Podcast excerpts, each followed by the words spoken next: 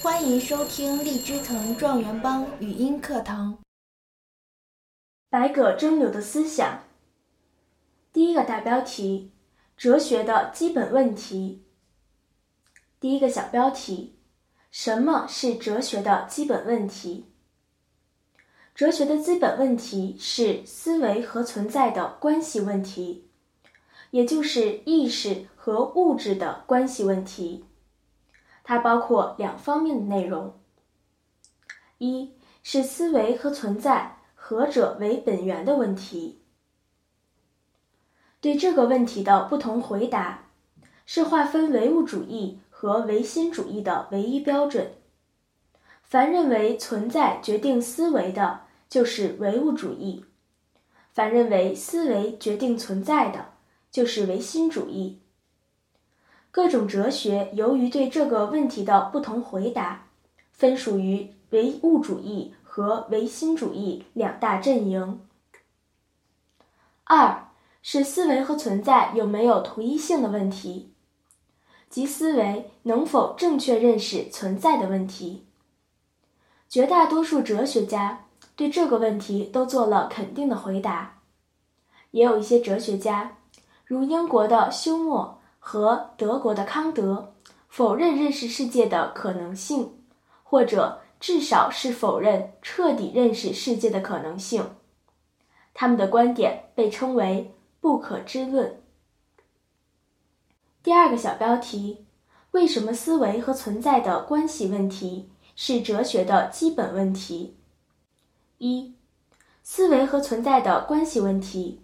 首先是人们在生活和实践活动中遇到的和无法回避的基本问题。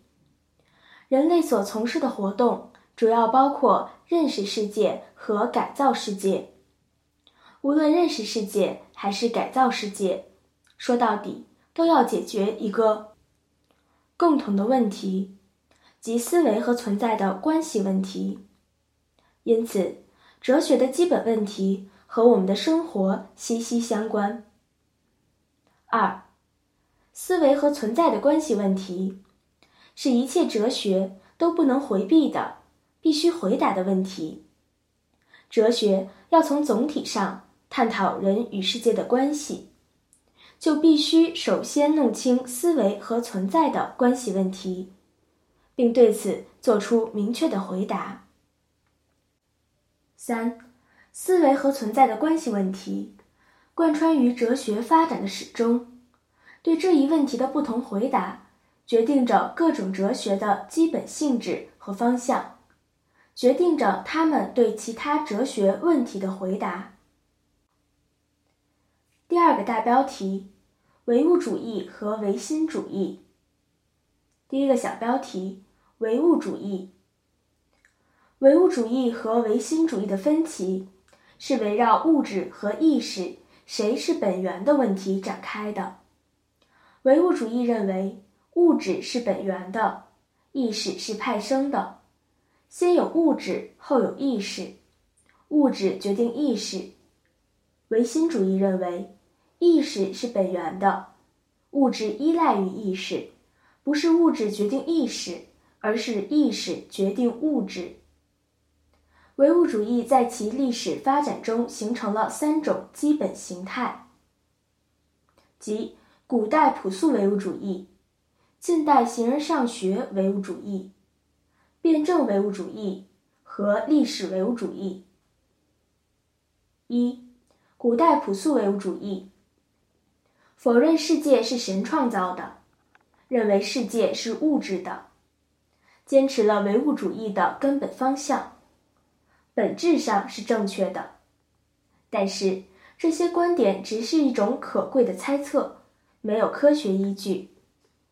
他把物质归结为具体的物质形态，如水、火、气、土等，这就把复杂的问题简单化了。二，近代形而上学唯物主义，在总结自然科学成就的基础上。丰富和发展了唯物主义，但他把物质归结为自然科学意义上的原子，认为原子是世界的本源。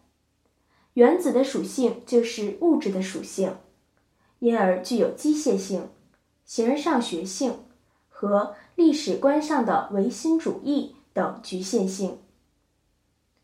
辩证唯物主义和历史唯物主义正确的揭示了物质世界的基本规律，反映了社会历史发展的客观要求，反映了最广大人民群众的根本利益。它是现时代的思想智慧，是无产阶级的科学的世界观和方法论，是我们认识世界和改造世界的伟大思想武器。第二个小标题：唯心主义。唯心主义把意识视为世界的本源，但由于对意识有不同的理解，形成了两种基本形态：主观唯心主义。和客观唯心主义。一、主观唯心主义把人的主观精神，如人的目的、意志、感觉、经验、心灵等，夸大为唯一的实在，当成本源的东西，认为客观事物以致整个世界都依赖于人的主观精神。二、客观唯心主义。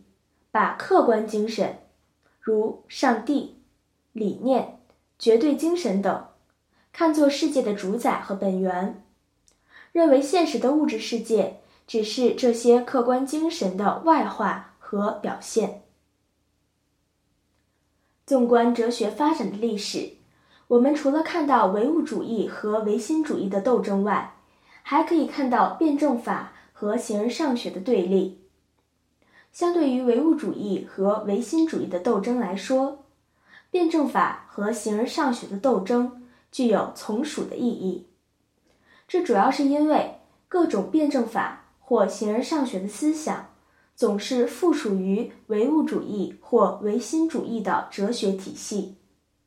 在哲学史上，没有游离于唯物主义和唯心主义之外的辩证法或形而上学的独立派别。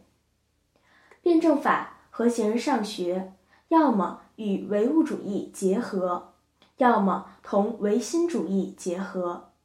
因此，哲学史上存在着唯物主义和唯心主义、辩证法和形而上学两个对子。但从基本派别来看，则只有唯物主义和唯心主义两大阵营，而不是四军对垒。